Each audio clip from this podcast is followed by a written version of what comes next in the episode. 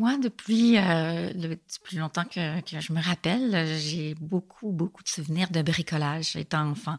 Je me débrouillais avec des trucs que je pouvais trouver à droite et à gauche, là, euh, élastique, carton, papier, évidemment, c'est revenu plus tard, mais euh, par la suite, euh, ça s'est approfondi un peu parce que là, c'était quelque chose que j'aimais et que j'ai continué à l'école, au secondaire en art-études, et puis ensuite au collégial en art, mais donc je savais qu'il y avait ça, mais je comptais pas travailler là-dedans. Mais c'est en moi et depuis que je suis toute jeune le défi de trouver quelque chose à faire avec des petits riens de la vie courante.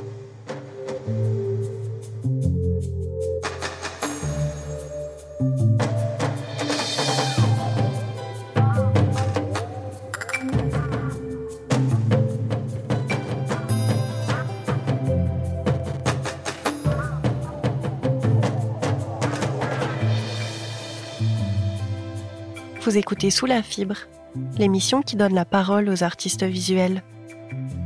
Des créatrices et créateurs nous offrent de découvrir ce qui se cache sous leur fibre artistique. Qu'est-ce qui les inspire? De quelle manière l'art s'est-il instauré dans leur vie? Et pourquoi ont-ils besoin de créer? Je suis Claire-Marine Béat et dans cet épisode, on rencontre Karine Demers, une artiste plasticienne et véritable magicienne du papier. Elle nous parle de son art guérisseur, de l'impitoyable syndrome d'imposteur, de la beauté qui existe dans la répétition et de changements radicaux de vie.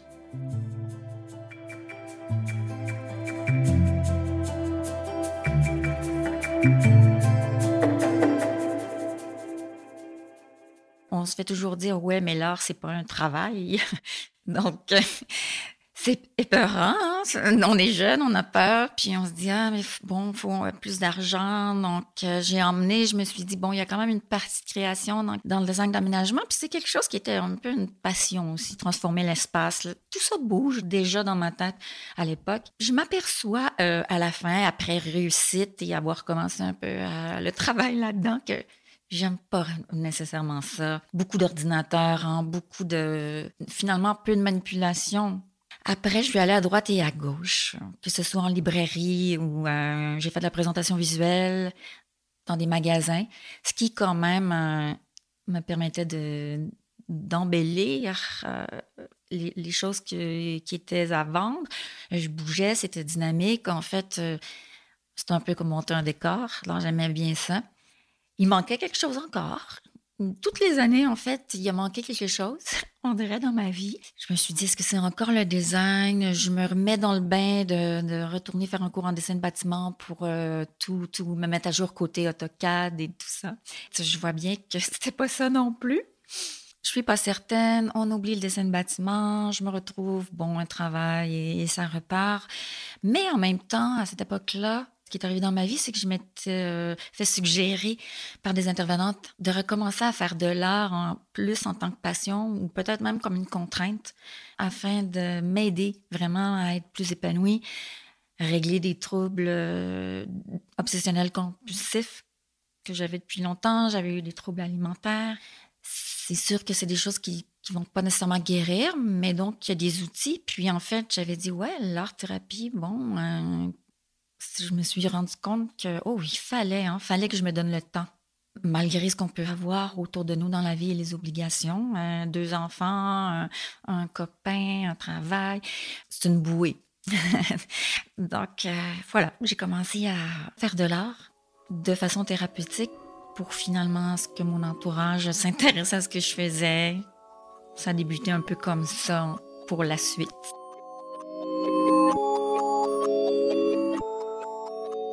En 2013, Karine trouve la pièce manquante à son casse-tête. Sa santé mentale et notamment son trouble obsessionnel compulsif lui ouvrent finalement la voie de quelque chose de beau. Elle reprend le chemin des arts comme une évidence et le papier s'impose rapidement dans sa vie. Ça, je pense que ça vient beaucoup de peut-être la mère de jeunes enfants, euh, que j'ai beaucoup bricolé. Moi aussi, on trouvait mille une idées. Le papier, on s'amusait souvent avec ça, les collages, que ce soit un peu 3D, euh, un peu à plat. Ça progressait euh, avec ça. Je trouve que c'est très rafraîchissant, de faire ça avec mes enfants. Et je pense que c'est là que j'ai vraiment dit, ah, j'aime ça le papier. le toucher, je vois la fibre, je vois les couleurs et puis ça m'inspire euh, énormément, plus que les autres médiums que j'avais quand même tâtés à l'école.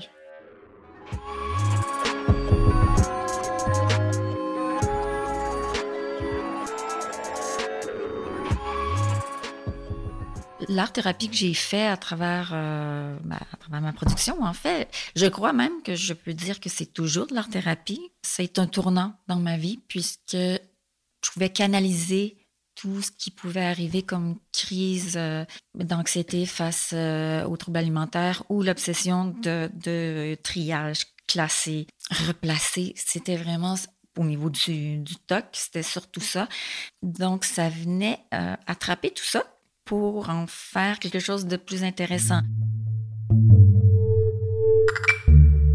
J'ai souvent pensé, ah, mais j'ai juste remplacé, au lieu de le faire dans ma maison un peu partout, puis des fois que ça me fasse vivre énormément de nervosité et que les crises alimentaires soient là. Euh, j'occupe mes mains, oui, c'est ce qu'on me disait, occupe tes mains, mais ce n'est pas un remplacement, parce qu'au bout de la ligne, il y a une création. C'est là qu'est la différence. Après, ça devient quelque chose de beau, d'esthétique. Ça travaille l'estime de moi, j'avais beaucoup de difficultés avec ça. Donc, si l'estime revient, c'est vraiment une grande roue de changement qui s'amorce et que peut-être, euh, ben avec regret, peut-être que j'ai euh, appris un peu trop tard ou que j'aurais dû le faire avant. Je veux pas avoir de regrets, mais disons que c'est peut-être vers l'âge de 30 ans que j'ai que je me suis remise là.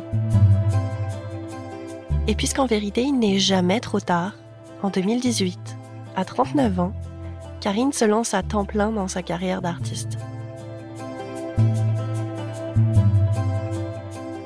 Au travail, finalement, c'est devenu un endroit où c'était excessivement difficile d'évoluer. Il y avait un mauvais climat de travail, euh, suite à une dépression, même avec ce, genre d'ambiance-là pendant plusieurs années. Ben, bon, j'ai un congé de maladie et puis au retour, eh bien, je ne pouvais pas continuer à fonctionner là-bas. Je quitte pas de travail, pas de chômage, pas d'assurance, ou peut-être qu'ils me disent que je vais devoir les rembourser. Le total. Euh, et puis, il me reste l'art hein, que je fais dans ce moment-là, qui est euh, l'énergie que j'ai. Je fais de l'art, mais pour aller me rechercher un travail, je suis complètement brisée et fatiguée. J'ai euh, commencé tranquillement à contacter un peu des gens, me promener, proposer mon travail, ce qui me gênait beaucoup à part les gens qui avaient vu ça un petit peu à droite et à gauche, euh, je, me disais toujours oui, mais ils me connaissent. Est-ce que des inconnus vont aimer ça pour eux? Puis, euh, mais peut-être que c'était euh, la chose à faire pour m'emmener ailleurs, pour finalement reconnecter profondément avec l'art, guérir toutes les blessures. Et puis, j'ai donc fait ça. Ben, j'ai sauté dans le vide et là, j'ai dit toute l'énergie va être mise dans ce développement-là. C'est un peu euh, un projet fou, selon beaucoup de personnes, je veux dire, de, se mettre à faire ça. Euh, les choses se sont passées assez bien. Il y a eu plusieurs euh, bonnes personnes sur mon chemin qui m'ont encouragé, qui m'ont aidé à mener à bien une première expo et, et, toutes sortes de choses, faire connaître quelques personnes parce que j'avais évidemment zéro contact. J'étais au moins depuis 20 ans juste euh, travailleuse et mère de famille. Là. C'est, donc, euh, aucun carnet de contact, rien du tout devant moi. Mais j'ai travaillé très fort, j'ai accepté tous les commentaires. Je continue à le faire aussi parce que je juge que j'en apprends beaucoup et je dois en apprendre encore euh, des masses. Là. Je suis, si j'y allais pas de façon passionnée, comme ce que je suis toujours, vraiment beaucoup envahie quand quand je fais quelque chose, ça prend toute la place. Il fallait que je fasse ça au complet, à plein temps. Si ça fonctionnait pas, j'y reviendrai plus tard. Mais euh, je pouvais pas le faire à demi-temps, finalement. Et pour la suite de ma vie, de le savoir, d'avoir une réponse. Puis je l'aurais fait. Ça va peut-être vraiment aller mal. Puis je vais encore perdre tout. Mais, euh, euh, bon, ça se passe pas encore comme ça.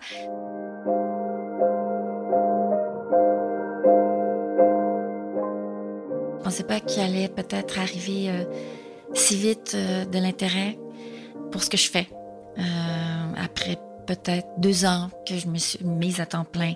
Mais les balles rebondissent tranquillement et de façon fluide en tout cas. Puis c'est parfait pour moi. Ni trop vite non plus.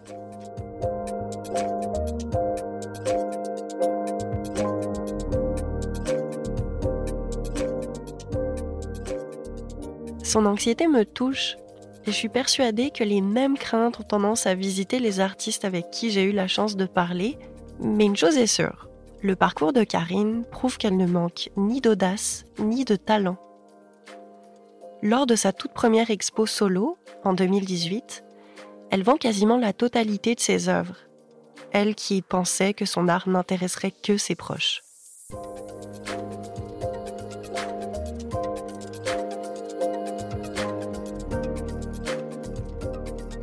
À l'hiver 2020, juste à temps avant la pandémie, la galerie d'Esté de Montréal a exposé son travail à côté de celui de Megan Erwig, une artiste qu'elle admire. C'est une autre réussite qui prouve à Karine qu'elle a bien fait de se jeter dans le vide et d'honorer son rêve.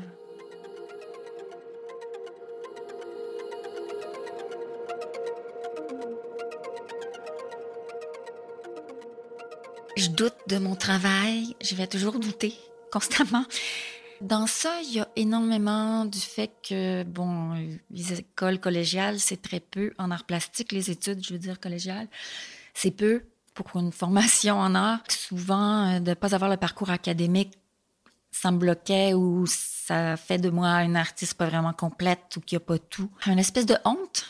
Donc, euh, peu à peu, j'essaie de m'encourager que malgré tout, j'ai fait des choses en connexion. Il y a eu, il y a eu un apprentissage et il se fait ailleurs. Je connais d'autres artistes qui sont comme ça et tant mieux, puis je les trouve bons. Je me poserai pas de questions, alors j'essaie de m'encourager. Mais c'est vrai que je reste avec des fois un doute à ce niveau-là. Euh, le non-parcours parfait académique.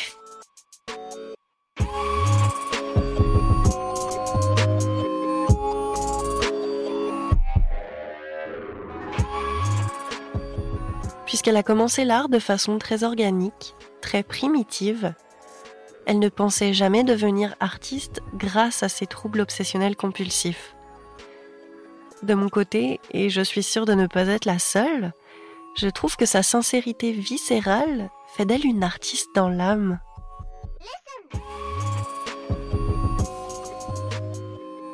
Sa nouvelle carrière semble en tout cas la porter dans le bon sens, puisque ce n'est pas dans un appartement parfaitement rangé et nettoyé qu'elle m'invite. Aucune preuve qu'elle cohabite avec un toc. Mais j'ai quand même voulu lui demander comment ça va aujourd'hui?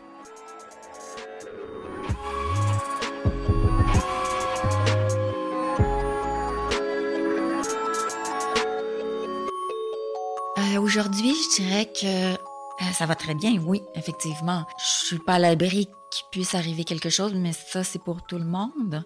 Mais je connais très bien ce que ça me prend pour euh, gérer mieux. Et puis, euh, j'accepte même, bizarrement, d'avoir remodelé même mon environnement qui est un peu, justement, plus, un peu plus croche, un peu plus à l'envers, un peu moins parfait.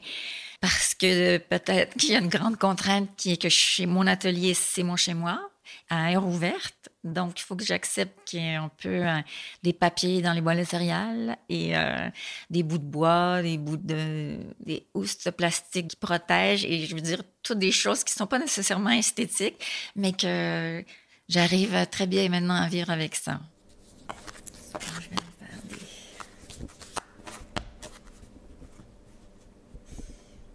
Si vous n'avez pas un écran à proximité, on pourrait dire que ces œuvres en relief sont constituées de très nombreuses pièces de papier qui ont été découpées puis pliées de façon similaire avant de venir former un ensemble. Les tâches répétitives que vous écoutez présentement et qui lui permettent de parvenir à ce résultat sont la fameuse art-thérapie qui vient apaiser ces tempêtes intérieures. Je me sens chanceuse d'avoir pu récolter ce témoignage sonore, puisqu'en temps normal, elle n'aime vraiment pas qu'on la regarde travailler.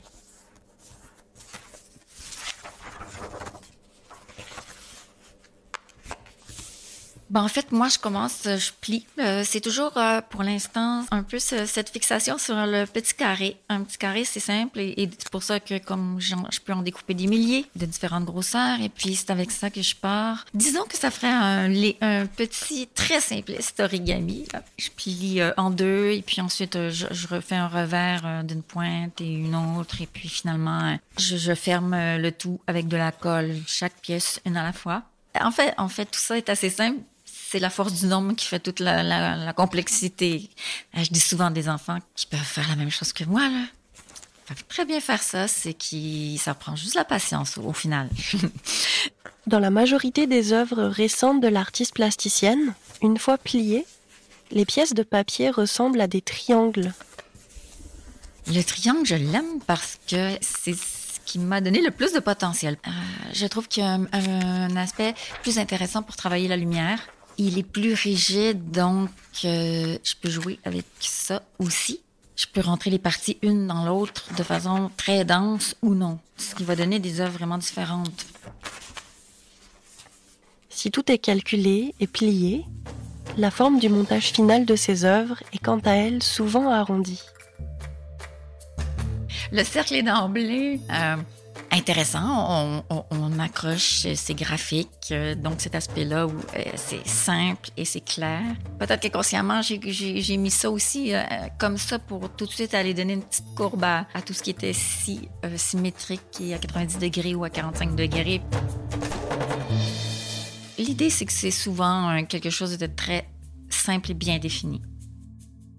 Au-delà de la symétrie des œuvres de Karine, et de leur précision quasiment chirurgicale, se déploient en fait des paysages et des nuances qui invitent à la poésie, à la vulnérabilité, qui nous poussent, paradoxalement, à sortir du cadre et du conforme. Cette contradiction qu'elle affectionne est bel et bien visible dans ses créations. Certains y voient des montagnes, d'autres la mer, une forêt, un globe terrestre. Quelques-uns se perdent avec plaisir dans les détails, et d'autres en apprécieront les contours. À travers la répétition, et la précision dont elle fait preuve, les spectateurs sont inconsciemment plongés au cœur de sa réalité. Et je crois que c'est une invitation à disséquer les troubles obsessionnels compulsifs à travers un regard beaucoup plus bienveillant.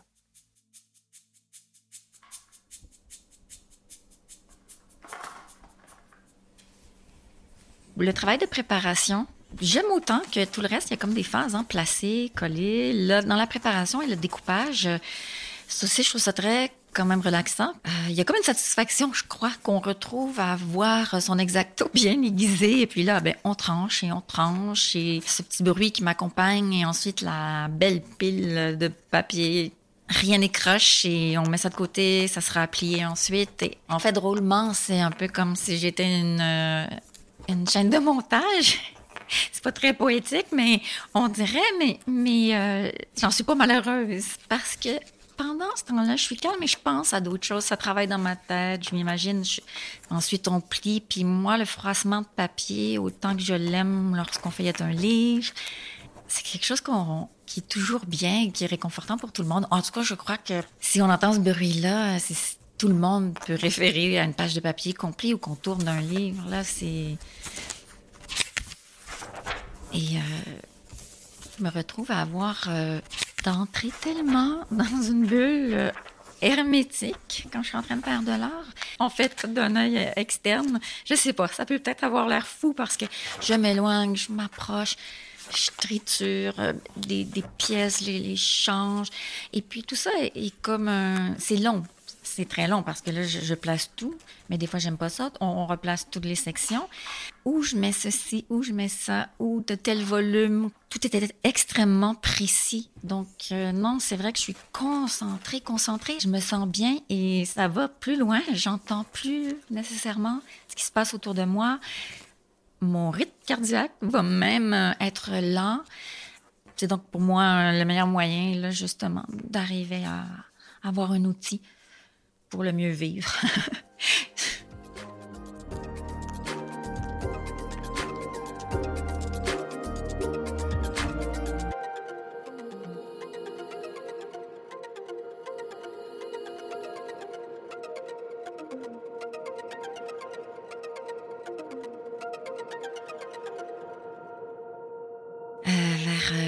2015, là, je préparais des, des, des, grands, des grandes œuvres, mais euh, saturées, remplies de papier qui couvrait tout. C'est vrai, j'avais besoin de, de prendre tout l'espace. Euh, c'était peut-être un défoulement ou je ne sais pas. Puis après, euh, ça a duré quelques années. Fallait que je manipule. Hein. On manipule. Euh, il y avait un rapport esthétique, mais moindre. Je pense que ça a commencé à évoluer un peu. Et là, je, suis retournée à des papiers qui étaient vraiment unis, mais à des compositions un peu plus euh, réfléchies, toujours en gardant des, pièces simples à fabriquer parce que je, fallait que je sois capable de les fabriquer en tellement beaucoup d'exemples donc, j'ai éliminé tout ce qui pouvait être un motif ou papier imprimé pour me concentrer tranquillement avec ce qu'il y avait aussi dans mes œuvres qui pouvaient se développer avec euh, la nouvelle forme avec laquelle je travaillais, le petit triangle que j'utilise beaucoup, ou le bec d'oiseau que les gens appellent. Euh, aux mille possibilités. Euh, j'ai commencé avec ça, puis là, avec la lumière qui se déposait dessus de plus en plus, de là me revenait probablement un goût pour l'architecture que j'aime. Et puis que simplement ça était suffisant, pas besoin d'aller se déconcentrer avec une autre idée. Un peu sculpture, mais pas vraiment. Sculpture murale, un peu. C'est difficile de dire, je sais pas trop, même aujourd'hui, je peux dire que je suis dans quoi, collage, non, sculpture. Pas de l'origami non plus. Donc, ça aussi, c'est une autre chose, comment me définir, parce que je suis pas quelqu'un qui fait euh, tous ces beaux origamis. Euh, c'est plutôt dans le nombre que se situe. Le nombre étant toujours là, puis va sûrement être toujours là dans la, dans la répétition à cause des troubles obsessionnels, mais euh, il y a des vides, il y a des pleins. Probablement que ça, c'est arrivé parce que moi-même, je trouvais mes autres euh, œuvres essoufflantes. J'avais besoin de ce répit. Ça se règle pas en cinq minutes. Des fois, je place mes choses et ça va durer plusieurs jours avant que je sois contente. Et puis, où je mets un souffle, que j'appelle un souffle, parce que souvent, je, trouve que c'est vraiment comme moi dans la vie. Là, on a des phases effrénées.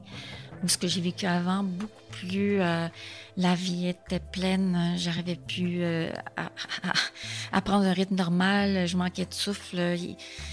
Et, là, ben, je le, je, le, je le fais vivre, ça. On prend un espace vide, il est aussi important que l'espace plein. Il amène une construction de d'autres choses.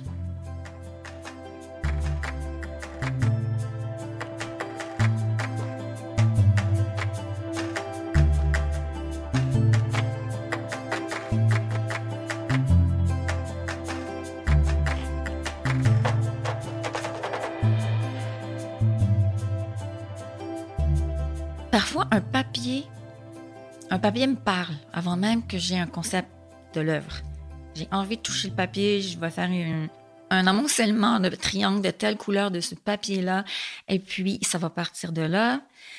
Parfois, j'ai travaillé euh, pour faire euh, des projets qui étaient spéciaux, des commandes pour des gens, à titre un peu d'art mémoire que j'appelle, avec euh, certains documents ou un livre ou quelque chose qui leur était cher, des photos, ou c'était juste pour moi. Je savais que je pliais euh, des écritures, euh, des lettres ou des, choses que j'avais ramassées, ou des lettres d'enfants ou un dessin. Et puis, je veux dire, pliage, ça veut dire que je perds peut-être euh, le trois quarts de ce qui est sur l'image. C'est un peu un jardin secret parce que personne ne va jamais le savoir. C'est quoi qu'il y avait là.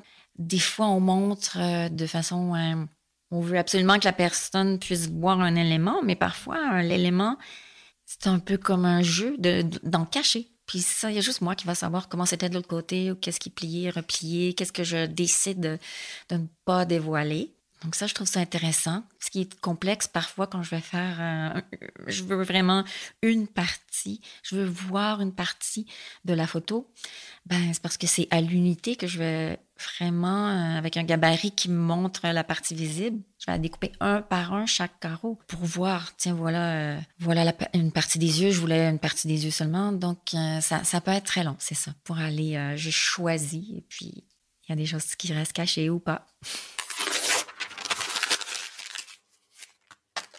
Je me souviens d'un projet qui, euh, encore aujourd'hui, est probablement celui qui euh, euh, m'a le plus marqué. Pas parce qu'il, pas par sa taille, parce que c'était pas énorme comme pièce, mais la rencontre qu'il y a eu derrière ça, qui était de Jean-François, qui cherchait quelqu'un pour mettre en art tous ces tickets de stationnement. En fait, ces stationnements-là, c'était toutes les fois qu'il était allé à l'hôpital pour ses traitements pour le cancer. Puis là, après deux ans, il y avait un OK que tout était correct, qui est en rémission. Là. Donc, euh, l'œuvre a été faite en hommage un peu à ça. Euh, et ça semblait euh, s'en aller tranquillement à différentes phases, justement, du plus, un peu le ticket de partie grise jusqu'au blanc vers le haut. Puis un peu, il y avait une idée d'enfin de sortie de cet épouvantable cancer-là. Jean-François a repris son œuvre. Chez moi, ben je pense que tous les deux, on était très émus. Il y avait les yeux mouillés, moi aussi, parce que je trouvais ça délicat, puis je trouvais ça beau qu'on me charge de faire ça, vraiment. Euh, on me charge souvent avec d'autres matériels, mais celui-là était euh, spécial pour moi, puis émouvant. Et euh, il y avait aussi Lucie, sa femme, son fils qui était venu. C'était comme, je crois que ça marquait toute la famille, une étape importante pour eux. J'étais ravie qu'ils aient ouvert leur intimité à moi. C'est touchant.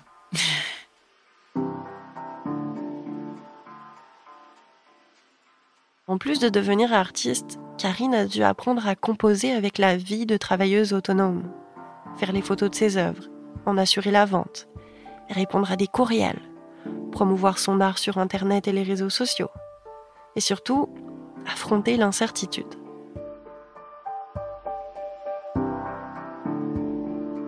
Il est certain que la pandémie est un gros coup dur pour l'artiste émergente, puisque plusieurs de ses projets de l'été ont été annulés.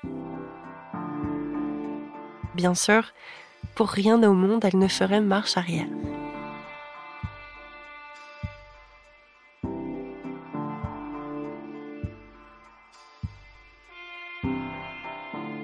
Je suis une artiste beaucoup cachée aussi parce que j'ai vraiment euh, tout reste assez euh, tout reste assez secret jusqu'à ce que ça soit terminé. Bon, c'est sûr que maintenant Parfois, des gens vont voir s'ils viennent chez moi, mais parfois, je, dissimule quand même ce sur quoi je travaille. Euh, J'aime pas trop montrer ou euh, je suis gênée aussi de montrer comme si, non, non, non, mais il faut pas... Euh, comme c'est pas droit ou comme c'est le bordel, je veux pas le montrer. Puis je sais bien que ça peut intéresser quand même des gens, mais J'aime bien être dans mon petit univers. Là, euh, bah, je dis souvent ma grotte à la création, quoique ma grotte est bien éclairée, mais je veux dire, euh, j'ai une incapacité, en tout cas, de partager avec d'autres. Dommage à dire, mais euh, je suis très discrète parce que j'aime pas qu'on regarde quand je travaille. Je me sens automatiquement stressée. J'ai beaucoup de stress, donc vaut mieux que je reste toute seule. Ça, j'aime pas ça quand on me regarde. non. C'est une étape à franchir, possiblement, mais on peut facilement déceler des choses en regardant mes tableaux, puis deviner. Deviner que c'est une façon de parler. Moi, en tout cas, je crois que je dévoile beaucoup, mais euh, si je peux dire un mot de tout, c'est que je suis à fond passionnée. Ça, ça me manque, ça me prend dans le ventre. Là, des fois, ah, faut que je crée, là. Maintenant que je m'y suis mise, euh, il faut que c'est, euh, je vois beaucoup de, il y a une urgence en moi. Probablement que, je sais pas, peut-être que je laisse aller euh, toutes les années où, cette créativité-là était en jachère. Mais euh, je, suis en, en, urgence, on dirait. Ouais.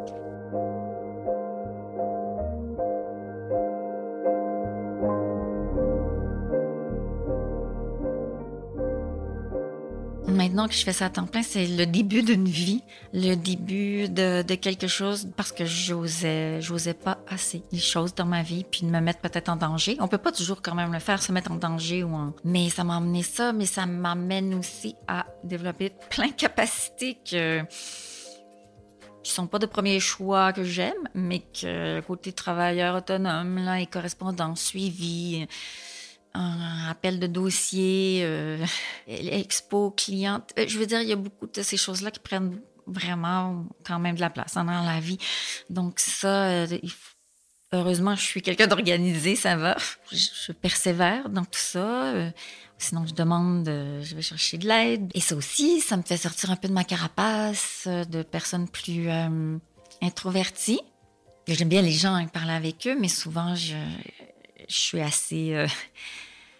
Je me sens bien dans ma solitude. Je vous dirais, eh, eh, ça me répugne pas, moi, les longs moments seule.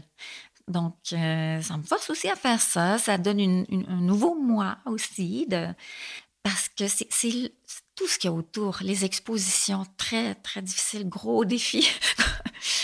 Euh, comme un micro là, devant moi, ça aussi, gros défi.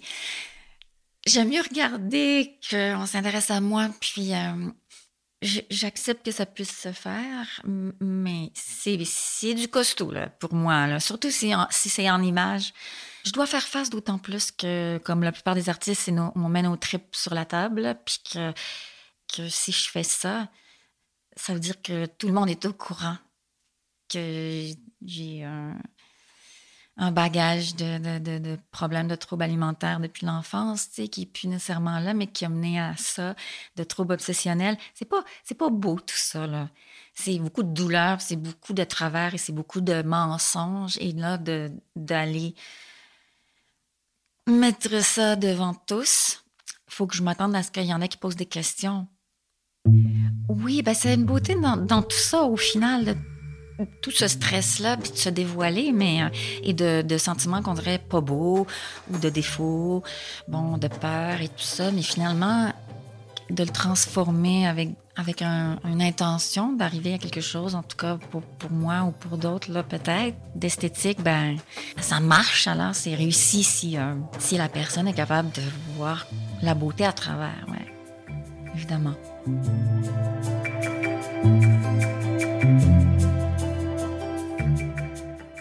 Vous venez d'écouter Sous la fibre. Ce podcast a été créé et réalisé par Claire-Marine Béat. La musique originale de l'émission est une création de la designer sonore Juliette Béat, qui a également effectué le mixage de cet épisode. Les musiques additionnelles sont toutes sous licence libre de droit et les détails sont disponibles dans la description. Je remercie chaleureusement Karine Demers qui m'a accueilli avec un gâteau chez elle un matin froid de février si vous avez aimé cet épisode, n'hésitez pas à le partager et à vous abonner sur les réseaux sociaux. À bientôt.